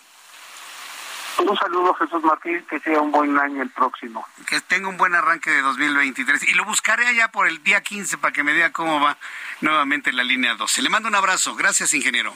Un abrazo. Hasta pronto, gracias, saludos. Es el ingeniero Guillermo Calderón, director general del Sistema de Transporte Colectivo Metro. Son las 7.21, las 7.21 horas del centro de la República Mexicana. Fíjese que mientras estaba platicando con Guillermo Calderón y estábamos conversando sobre el asunto del metro, le quiero platicar si usted no me está viendo ni en la página de internet www.heraldodemexico.com.mx o a través de nuestra plataforma de YouTube en Jesús Martín MX, en el canal Jesús Martín MX, le platico que aquí en la cabina de radio, frente a mí, tengo dos pantallas con transmisiones de dos canales que pues, en lo general monitoreamos, digamos que estamos monitoreando lo que sucede con señales de televisión de México y del mundo, ¿sí? Pues hay varias señales, hay dos en concreto, pero más una, no voy a decir cuál es. porque cuando lo diga esa, esa televisora va a saber que me refiero a ellos, en donde han estado cayendo en un asunto de pésimo gusto. Todos estamos indignados, todos, por la muerte del señor que vendía tamales en Cuautitlán Izcalli, donde llega este hombre borracho y lo atropella y lo mata. ¿sí? Yo también hago televisión y yo creo que con una vez que se muestre la imagen es más que suficiente para entender el problema. Pero en este ratito la pusieron como 15 veces, sin exagerarlo. Una, y otra, y otra, y otra más. Y es más, cuando el auto le pega al carrito, al triciclo, le ponen pausa, ¿no? Para que vean, ven cómo, cómo, directamente la lámina le pegó al cuerpo del pobre hombre, ¿no? Y otra vez, y otra vez, y otra vez. ¿Saben lo que se llama eso? Se llama revictimizar al hombre que murió. No lo hagan. No lo hagan. Como cuat se los digo, no lo hagan revictimizan a la gente, revictimizan, abren la herida. ¿Para qué? ¿Para tener más audiencia? Hay otras formas de hacerlo. Abren la herida, no hagan eso. Es dolorosísimo. ¿Qué tal si hubiera sido un familiar de ustedes? ¿No les gustaría que estuvieran pasando la forma en cómo mataron a su familiar una y otra y otra y otra y otra y otra más y otra más? Ah, y hasta con cámara lenta. No hagan eso, se los digo de cuates porque así como yo los veo, ustedes, ustedes me escuchan, ¿no? Entonces, como finalmente estamos aquí, pues no lo hagan de cuates. Sientan dolor. Los medios de comunicación, los periodistas debemos ser, empáticos con el dolor de la gente que perdió a ese familiar. Vimos cómo bloquearon, vieron el llanto de, las, de sus familiares. Primero por la muerte de, su papá y de su familiar, y el otro porque al asesino lo dejaron libre. Concentrémonos en eso en preguntarle a la fiscalía por qué o a la policía por qué lo dejaron libre. Ahí es donde está la nota. Ahí precisamente. Bueno, son las 7 con 23 horas del centro de la República Mexicana. Eh, un poco más adelante voy a conversar con Graciela Rojas, directora general del movimiento STEM, Ciencias, Ingeniería, Tecnología y Matemáticas por sus siglas en inglés. Y vamos a hablar del Premio al Talento STEM, un reconocimiento internacional que premia a los mejores docentes y estudiantes en nuestro país. Y mire que hoy precisamente es un día importante en todo ello porque la certificación de lo que se logra con los estudios está en tela de juicio Hoy la señora Yasmín Esquivel no fue a la FES Aragón. La Universidad Nacional Autónoma de México me sorprende y me duele que esté tan callada la UNAM. Yo entiendo que el análisis debe ser profundo y no de bote pronto, pero me preocupa el silencio de la UNAM. No importa que estemos en vacaciones, ¿eh?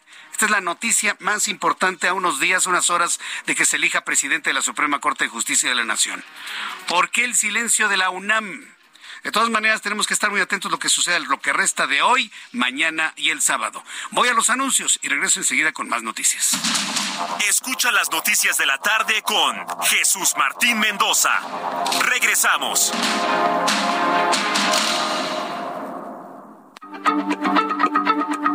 Heraldo Radio, la H se lee, se comparte, se ve y ahora también se escucha.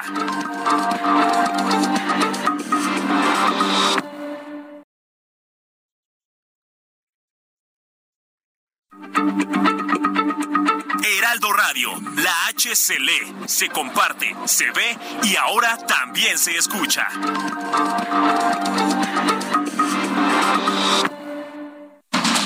Continúa Heraldo Noticias de la tarde con Jesús Martín Mendoza.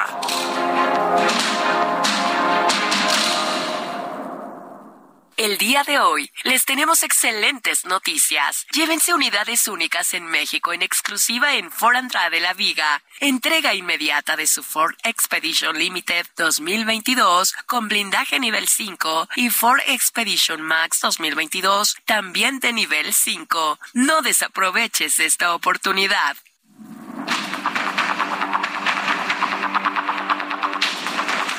Ya son las siete y media.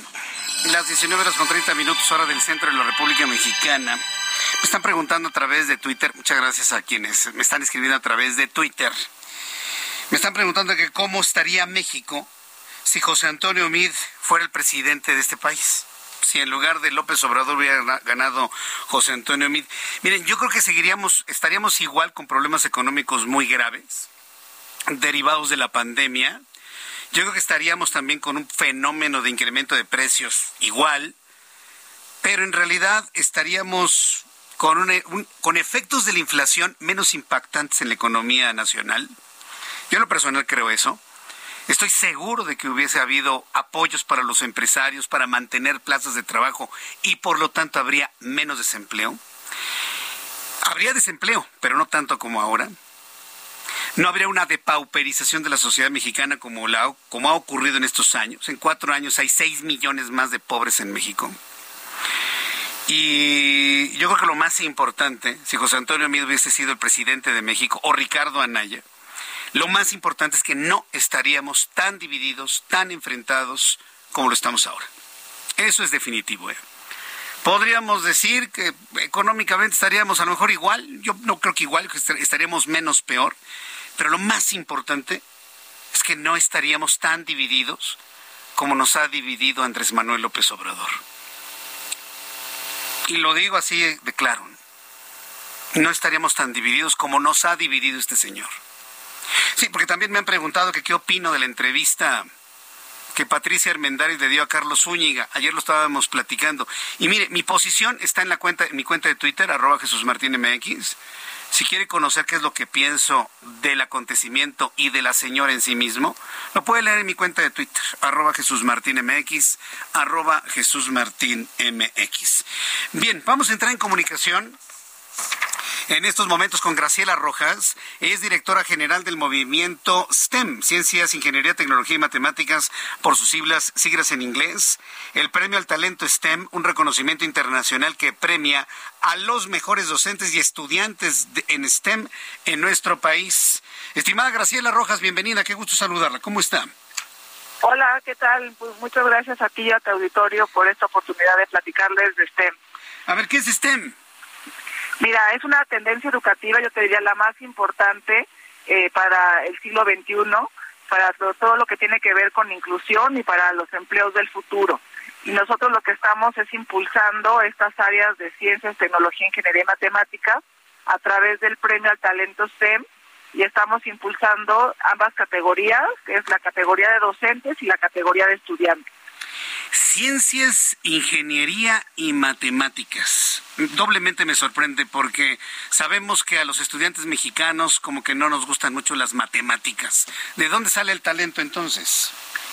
Pues mira, te, cuento que, esta tendencia es la, tendencia pues más, más importante para, para la empleabilidad, como bien comentas el 78% de nuestros jóvenes no, les interesan estas materias y sin embargo son los trabajos mejor pagados, son lo que le llaman los empleos del futuro. Claro. Entonces estamos eh, eh, buscando a través de este premio incentivar a, más docentes a que a que realmente puedan pues eh, dar lo mejor de, de ellas, de ellos, ¿no? y estamos entregando un millón de pesos al mejor docente de México en estas disciplinas. Lo único que tienen que hacer es postularse, es totalmente gratuito y la postulación es desde preescolar hasta media superior de los docentes. Mm, eh, pues y en el caso de, de los estudiantes es únicamente para media superior y está increíble porque estamos pagando 50 becas universitarias en esas carreras de ciencias, tecnología, ingeniería y matemáticas eh, y al ganador o la ganadora 100 mil pesos eh, para quien pueda ganar este este premio. Esto es para los estudiantes de preparatoria, o sea, de media superior. Pues, la verdad que bueno que existan este tipo de estímulos, porque ahora que le estaba comentando que en México no somos buenos ni para la ciencia, la ingeniería y las matemáticas, y ahorita me dice son los, los empleos relacionados con estas disciplinas mejor pagados, donde más se gana dinero. Hoy usted le pregunta a un niño qué quiere ser de grande y le sale con que yo quiero ser youtuber. Yo quiero ser influencer. ¿Y por qué? Ay, porque no hay que estudiar y ganan mucho dinero. esa es la mentalidad de los chavos de ahora. Y estímulos como los de STEM pueden de alguna manera hacer cambiar de visión y de objetivo a los niños y a los jóvenes de hoy. Graciela. Totalmente, totalmente, porque al final es la base del desarrollo sostenible del bienestar social. Eh, el G20 ha marcado STEM como la estrategia más importante para la inclusión, para cerrar brechas entonces realmente necesitamos poner todos nuestros esfuerzos para que más docentes quieran enseñar y de la mejor manera en estas, estas disciplinas y por otro lado hacer que las y los jóvenes se interesen en estos campos y queremos enfrentar exitosamente los retos del siglo XXI. Muy bien, entonces, ¿qué es lo que tienen que hacer tanto los docentes como los estudiantes interesados? Mira, es entrar a una página que es eh, eh, de internet, es www.talentostem, S-T-E-M, talentostem, todo junto, punto org, talentostem.org, y ahí van a entrar a la, a la página y luego, luego la, en, la, en la portada está la categoría de docentes, y ahí pueden acceder los docentes, es totalmente gratuito, ¿no? Y eh, también está la categoría de, de jóvenes. ¿No? Como te comentaba, para los las y los docentes eh, estamos entregando un millón de pesos eh, al mejor, al ganador. Esta es la tercera edición, el tercer millón que se entrega en estos, estos temas. Y por otro lado, en la categoría de, de docentes, digo, perdón, de estudiantes, que también ahí está la, el apartado para estudiantes, y ahí estamos entregando estos 100 mil pesos y 50 becas universitarias, es decir, vamos a pagar su carrera completa a las los jóvenes que estén interesados en estos campos de, de STEM. Entonces es una gran, gran oportunidad y pues siempre agradecerte por, por este espacio, eh, porque necesitamos a los medios de comunicación que difundan también estas buenas noticias para nuestro país. Sí, por supuesto, son, son buenas noticias. ¿Quién fondea los premios? ¿Quién fondea el programa y los apoyos? Mira, esta es una iniciativa eh, en alianza con Barkey Foundation, que es una organización internacional y el millón de pesos lo está fondeando Fomento Social City Banamex para la categoría de docentes y las becas las está fondeando Libre Educa junto con Cargill, junto con Daimler Chrysler eh, y junto con CEDAL están apoyando la categoría de los de las y los jóvenes. Bueno, pues este vamos a, promo a promover esto. Estamos haciendo este primer contacto eh, en una semana pues algo complicada entre la Navidad y el Año Nuevo, pero eh, en enero lo volvemos a hacer. ¿Hasta cuándo es el límite para las inscripciones? Mira, está abierta las inscripciones hasta el 29 de enero. Ah. Eh, para, para que podamos, claro que con, todo gusto, pues seguir dando esta promoción, seguir difundiendo para que más y más jóvenes y docentes se, se metan a estos a esta convocatoria y luego con todo gusto te podemos presentar a, la ganadora o al ganador de cada una de las categorías eh, porque realmente son historias extraordinarias eh, historias de amor, de resiliencia, que realmente pueden eh, pues cambiar eh, comunidades enteras. Hemos tenido unos ganadores de ganadoras realmente increíbles. Muy bien, pues así lo haremos. Ya le estoy pidiendo a nuestra coordinadora general de información que programemos una nueva entrevista a mediados del mes de enero, porque pues sí me interesa que muchos chavos, muchos jóvenes, docentes, pues busquen inscribirse y de esta manera participen y fomentemos la ciencia, la ingeniería y las matemáticas más que el Facebook, el YouTube y todo lo demás. Muchísimas gracias, Graciela, por este tiempo. Totalmente, muchas gracias eh, por esta oportunidad y pues eh, eh, hay que entrar a www.talentostem.org. Correcto, muchas gracias, estimada Graciela Rojas. Que tenga muy buenas feliz año. ¿eh? Abrazo, feliz año. Hasta luego. Es Graciela Rojas, directora general del movimiento STEM, Ciencias, Ingeniería, Tecnología, Matemáticas, por sus siglas en inglés. Bueno, debo aclarar y precisar y afinar algún comentario en esto. O sea, no es que esté mal ser un youtuber, ser un influencer, tener un canal que sea muy exitoso. O sea, no tiene nada de malo. Lo que está mal es ver esto como si fuera una especie de un ganar dinero sin esforzarme, sin saber la O por lo redondo, porque usted ve una cantidad de canales en donde ve usted a gente decir cada cosa, y dice no, no puede ser, de verdad que no puede ser. Entonces, una cosa se combina con la otra.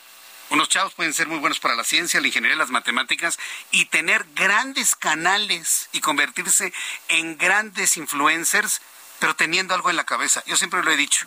Tú quieres sentarte en un medio de comunicación a transmitir información, ten algo siempre que decir, algo interesante, verdadero, correcto, que enganche, algo que compartas, algo que haga crecer a la gente. No nada más si viene uno a sentar aquí y a leer, ¿no? no. Y lo mismo sucede con las redes sociales, chavos. No estén nada más queriendo ser youtubers para, para ganar dinero. Sean youtubers e influencers para cambiar al mundo para que seamos un lugar mejor. Esa es la idea. Si alguien no lo había notado, esa es la idea. Y miren, por ejemplo, de alguien que sabe de ciencia, ingeniería, matemática, ciencia pura, que estudió mucho para ello y es un gran influencer, Aldo Bartra. Se lo recomiendo, ¿eh? Aldo Bartra, es un ejemplo de lo que estoy diciendo. Entren a su canal que se llama El Robot de Platón el robot de Platón. Y si le escriben, les contesten, dígales que yo lo estoy recomendando. Nos seguimos mutuamente en las redes sociales. Aldo Bartra es uno de los grandes divulgadores de la ciencia, pero para poder ser youtuber e influencer, primero estudió, primero trabajó, primero se quemó las pestañas y ahora está haciendo un gran canal de difusión de la ciencia. Son las 7.41, tiempo el centro de México. Luis Eduardo Velázquez, nuestro analista en temas de la Ciudad de México, director de la revista eh, Capital 21, nos tiene información el día de hoy. Adelante, Luis Eduardo. Buenas noches, estimado Jesús Martín, te saludo a ti y a tu auditorio. Ya está concluyendo este año 2022 en el cual vale la pena realizar un balance en torno a lo que ha realizado el Poder Ejecutivo de la Ciudad de México, que está en manos de la jefa de gobierno Claudia Sheinbaum. En este año se pusieron en marcha varias obras de infraestructura para lograr una movilidad integral. Sin embargo, se prevé que será el 2023 un año de cierre y donde se deberán entregar resultados. La parte más importante se concentra en el metro, donde la primera etapa de la modernización de la línea 1 debe quedar lista en el primer trimestre del año. La segunda y parte final se estima que se logre en agosto de 2023. Con ello se estaría renovando en su totalidad la línea 1 del metro, que es de las más importantes que ya había concluido su vida útil y en la cual se realiza una inversión de más de 35 mil millones de pesos. Para este 2023 está programada también la ampliación de la línea 12 del metro de Miscuac a Observatorio y quizá podría reabrir la línea en su totalidad. A esta infraestructura se debe sumar la tercera tercera línea de cablebús en Chapultepec y su renovación de la tercera sección en un proyecto cultural de largo alcance. Y en este 2023 también deberá sentarse la base del proyecto del Estadio Azteca y la consulta del Programa General del Ordenamiento Territorial y el Plan de Desarrollo Urbano, muy importantes para el desarrollo de la Ciudad de México. De esta forma se cerraría prácticamente la actual gestión porque Sheinbaum irá a la encuesta en septiembre de 2023 para definir la candidatura presidencial de Morena, punto determinante en el rumbo que tome la jefatura de gobierno en la capital del país. Muchas gracias, estimado Jesús Martín. Un abrazo. Muchas gracias, Luis Eduardo. Él, ha estado muy pendiente. Gracias, Luis Eduardo. El próximo viernes, mañana, lo vamos a tener en vivo aquí en nuestro programa de noticias. Pero sí, hay que estar muy pendientes de todo ello, porque sí es interesante observar la carrera de los aspirantes a la candidatura de Morena a la presidencia de la República. Porque, bueno, están haciendo lo indecible. O sea, Marcelo Ebrard ¿Cuál es su trabajo? Tragar sapos. el trabajo de Marcelo Ebrard es tragar sapos y sin hacer gestos, es más, sonriendo. La jefa de gobierno tratando de agradarle a López Obrador para su dedazo. Bueno, a Dan Augusto, bueno, a él no le cuesta ningún trabajo ser trabajar exactamente igualito y hasta hablar igualito que el presidente. A él no le cuesta tanto trabajo. Pero todos están haciendo circo, maroma y teatro para que López Obrador diga vas a ser tú que va a haber una encuesta, Jesús Martín. Ay, por Dios, no seamos ingenuos. No seamos ingenuos. Todos sabemos que la decisión va a ser por dedazo de López Obrador y ya le voy a darle una bañadita de vamos a hacer una encuesta a las bases. Ah, no seamos ingenuos, por favor. Cuando son las 7.44, tiempo del centro de la República Mexicana. Tengo la línea telefónica Miroslava Ortiz, ella es directora de fortalecimiento de la sociedad civil del Observatorio Nacional Ciudadano. Miroslava, me da mucho gusto saludarla. Bienvenida, ¿cómo está? Hola, buenas noches, muy bien. Muy buenas noches. Bueno, le hemos invitado, y le digo al público, hemos invitado a Miroslava Ortiz para que nos diga cuáles son los perfiles de quien deba presidir la Suprema Corte de Justicia de la Nación. Ahora con este asunto de la señora este, Yasmín Esquivel, que vaya, Mire, yo le voy a decir una cosa. El simple hecho de no haber ido hoy a la cita a la que le convocó la FES Aragón, su alma mater, ¿sí? Pues eso ya nos habla de una persona que no le interesa ni siquiera atender un llamado de su propia escuela. Si no le interesa atender un llamado de su propia escuela, de donde salió graduada, ¿usted cree que le va a interesar los problemas de los ciudadanos? Eh, por lo menos yo me quedo con esa impresión. Y ante eso, Miroslava Ortiz, preguntar cuál es el perfil que debe cumplir el próximo presidente de la Suprema Corte de Justicia de la Nación. Bueno, pues primero deberíamos eh, establecer que en la presidencia de la Suprema Corte de Justicia de la Nación debe ser un proceso, este proceso de designación o de elección, mejor dicho, eh, de interés para todos, debido a que quien resulte electo va a ocupar una posición clave para mantener nuestra democracia y en un sistema de pesos y contrapesos con los poderes eh, eh, el poder ejecutivo y el poder legislativo. Entonces, este, este proceso es de suma importancia de observación para todos y todos. Eh, actualmente hay cinco ministros que están interesados, ministros y ministras interesados en, eh, tener esta alta responsabilidad y el proceso se llevará a cabo en enero, regresando prácticamente de, las vacaciones, cuando inicie su, su periodo para el Pleno. eh, son cinco, cinco eh, ministros, que es Jasmine Esquivel, precisamente la ministra de la cual hablamos, que tiene, de la cual eh, hay cierto, eh, pues han salido noticias, ¿no? Sobre la originalidad de su, de su tesis. El ministro Alfredo Gutiérrez, Javier Lainez, Alberto Pérez y Norma Piña. Además, la persona, él o la presidenta de la Suprema Corte, también está, se encarga de presidir el Consejo de la Judicatura Federal durante los siguientes cuatro años. Eh, esta, la Judicatura, tiene un papel fundamental para garantizar la independencia también de las personas magistradas de circuito y jueces de distrito, porque se encarga de las designaciones, de las promociones, capacitaciones, vigilancia y todos estos, incluso las sanciones, ¿no? Tiene una carga muy importante. De ahí que eh, el Observatorio Nacional Ciudadano eh, junto con otras organizaciones de la sociedad civil, estamos pues eh, exigiendo una corte abierta cuyo proceso de designación de la presidencia, de elección de la presidencia, de relevo, pues sea totalmente transparente, eh, totalmente público y que incluso se permita a la sociedad civil participar de este proceso. Si bien las votaciones es entre pares, ¿no? Entre los distintos ministros y ministros, la realidad es que es un proceso de tal relevancia que requiere que la sociedad civil también pueda cuestionar a, las y los candidatos, ¿no? Sí, pero a ver, ahora que habla de realidades, Miroslava Ortiz, hablemos de realidades. ¿Usted cree que la elección dentro de la Suprema Corte de Justicia de la Nación va a ser transparente cuando sabemos que el presidente quiere poner a alguien en la presidencia de la Suprema Corte de Justicia de la Nación a modo y por eso se ha estado promoviendo tanto el nombre de la señora Yasmín Esquivel, que es esposa de José María Riobo, principal contratista del presidente de la República. Ante ese esquema, ¿podemos confiar en que haya una transparencia y limpieza en ese proceso de elección? Eh, realmente, diferentes procesos de designaciones o elecciones tienen un interés importante, un interés de la sociedad civil, captan la atención de la sociedad civil por la relevancia de las facultades ¿no? que implican estas posiciones. En el caso de la Suprema Corte de Justicia, eh, históricamente o regularmente lo único que se transmite, por ejemplo, es eh, las votaciones en el pleno, ¿no? El proceso, como el, el, pleno, el proceso solemne.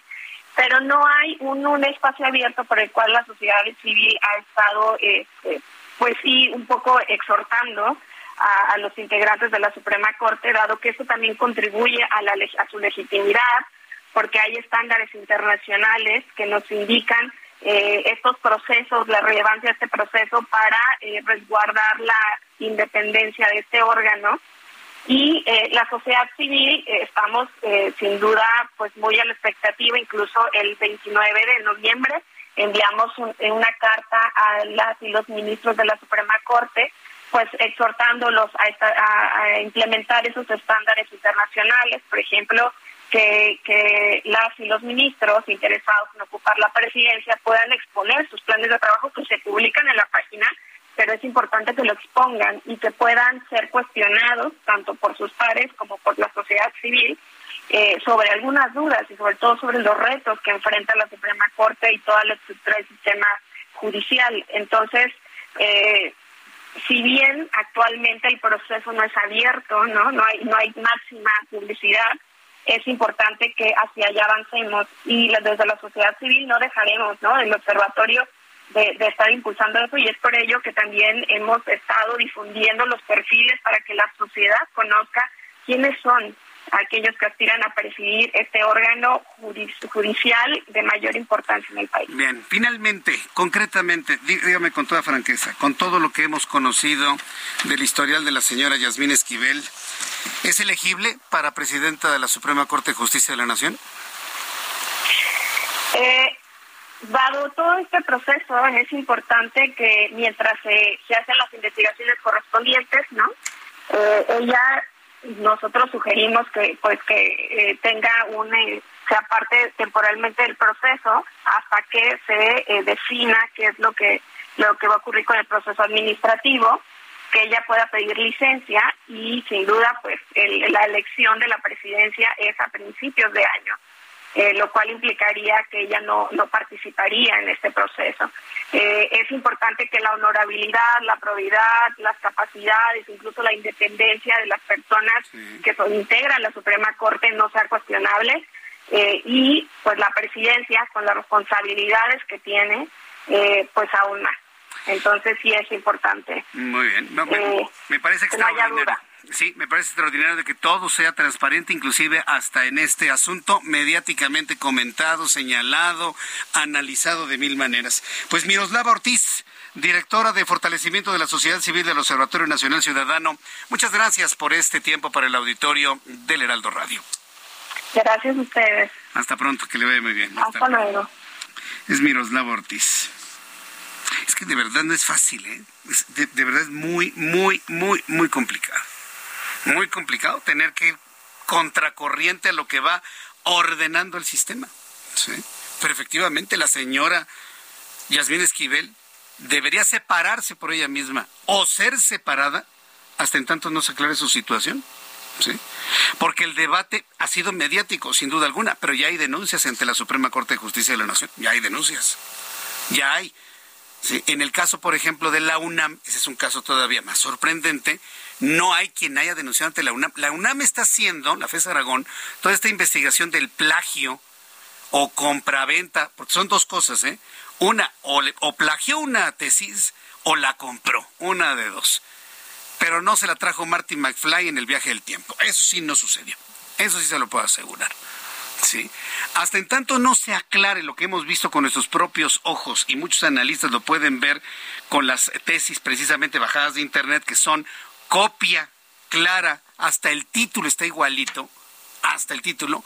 Mientras no se aclara eso, la Suprema Corte de Justicia no debería dejar participar a Yasmín Esquivel en el proceso de elección de presidente para la Suprema Corte de Justicia de la Nación. ¿Se imagina que la elijan a ella y luego la UNAM diga, no, pues su título no existe? Es mejor que se diga ahora. La UNAM va a prevalecer por siempre. Esta clase política ya se va. La Suprema Corte de Justicia de la Nación prevalecerá por siempre mientras exista México como tal. Esta clase política ya se va. Y lo comento para que tanto la Suprema Corte de Justicia de la Nación como la UNAM, rector Garagüe, con todo nuestro cariño, tanto la Suprema Corte de Justicia como la UNAM decidan en función de la trascendencia de las instituciones, de la trascendencia de la Suprema Corte y de la trascendencia de la UNAM. Aguantamos añito y medio de patadas, no importa. Aguantamos. Esta clase política ya va de salida. Hasta aquí las noticias del día de hoy. Yo le invito para que nos reencontremos mañana a las 2 de la tarde. Heraldo Televisión en el canal 8.1 de su televisión abierta, 161 de Sky HD. 6 de la tarde, Heraldo Radio 98.5 de FM en el Valle de México, en transmisión a todas las emisoras del Heraldo de México en el país y a los Estados Unidos. A nombre de este gran equipo, soy Jesús Martín Mendoza. Gracias. Hasta mañana. Buenas noches. Esto fue Heraldo Noticias de la tarde con Jesús Martín Mendoza.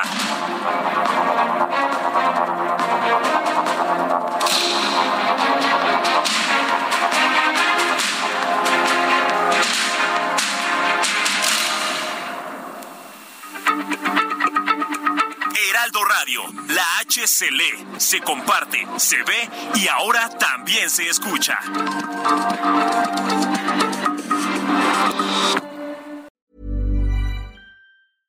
This Mother's Day, treat mom to healthy, glowing skin with Osea's limited edition skincare sets. Osea has been making clean, seaweed infused products for nearly 30 years. Their advanced eye care duo brightens and firms skin around your eyes, while the Golden Glow Body Trio nourishes and smooths skin all over. Go to OSEAMalibu.com and use code MOM for 10% off your first order site wide.